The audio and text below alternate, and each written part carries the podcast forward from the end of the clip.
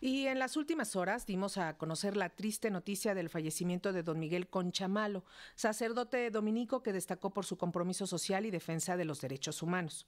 En Radio Educación queremos recordar la labor de este hombre que fundó uno de los primeros centros de derechos humanos del país, el Centro Fray Francisco de Vitoria. Y para conversar brevemente sobre esta labor tenemos en la línea telefónica al maestro Miguel Álvarez Gándara, defensor también de derechos humanos y director de Serapaz. Miguel, buenas tardes. Gracias por atender el llamado de Radio Educación. Lesbica, gusto saludarte con todo gusto y más para hablar de Miguel Concha. Supuesto, pues Miguel, platícanos cuál es el legado que deja don Miguel Concha, qué papel jugó en la apertura de un México más democrático y en búsqueda de la justicia social.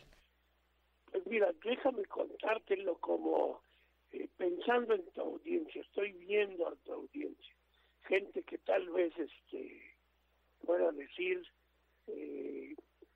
qué hoy celebramos a un cura cuando hay tantos curas que nos han decepcionado, cuando son visibles los obispos maravillosos, don Sergio, don Sarceo, don Samuel? Pero es raro que de repente haya eh, la visibilidad de un padre.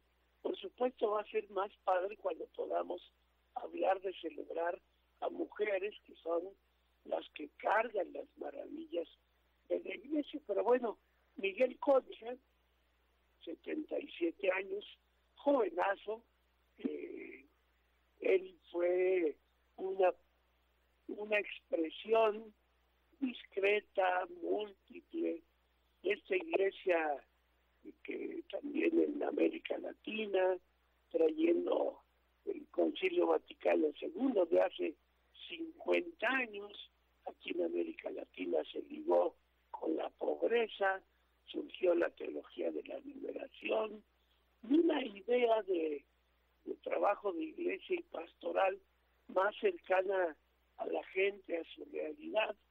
Miguel Concha era un teólogo, eh, los dominicos tienen como carisma eh, precisamente la intelectualidad, la palabra, la exposición, y él fue parte de todo este proceso luminoso, no tan visible, pero que ha sido notable.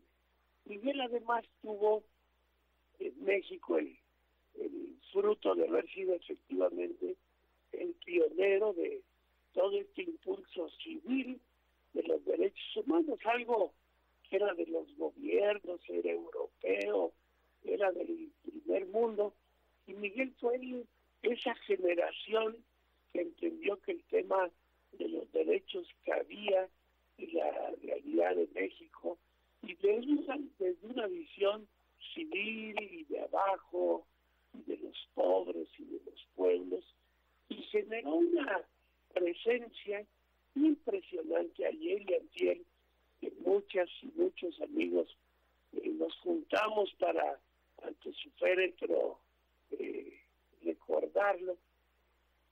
Lo que más nos impresionó fue volver a recordar que de 1970 para acá, o sea, 50 años, prácticamente no hubo ningún espacio eclesial liberador, ningún espacio civil por la democracia, ninguna lucha por la justicia, víctimas, movimientos donde calladamente no hubiera estado ahí Miguel Concha Con la, anécdota de que su apellido sea malo cuando era un hombre bueno, un santo de la calle, un santo de a flor de piel.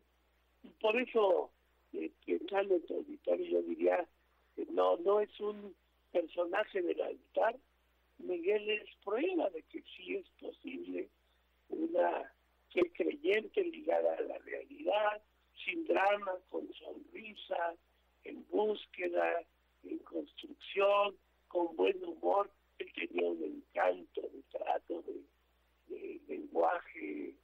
Así que por eso, qué bueno que la educación abre esta posibilidad de recordarlo, saborearlo, no como algo que alguien vivió, sino como una manera que podemos de producir y hacer mejor este nuestro mundo, nuestro México, nuestras relaciones.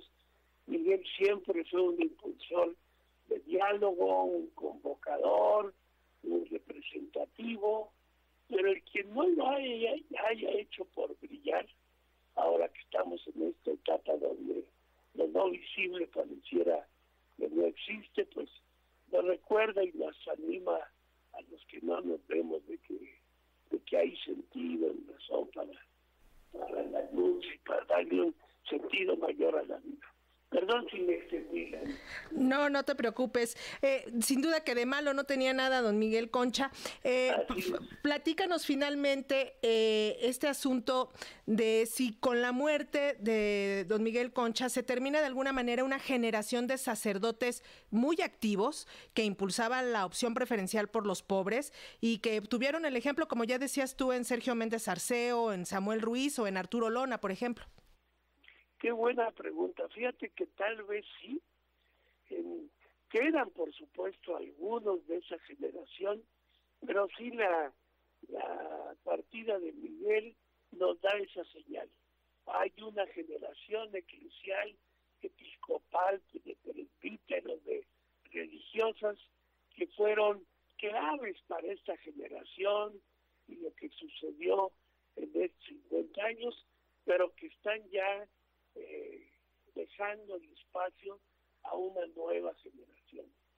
Y esta nueva generación, sin embargo, es distinta, no hay las brillantes personalidades que la etapa anterior, ni entre los obispos, ni entre los presbíteros.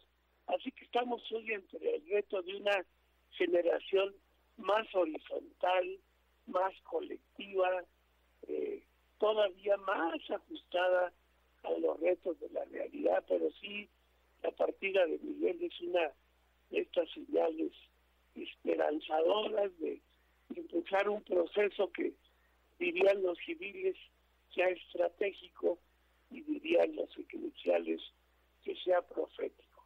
Él se movió en ambos mundos, en ambas lógicas, y sí, como dices, este la ida de Miguel por eso sabe agradecimiento y nos sabe a esperanza.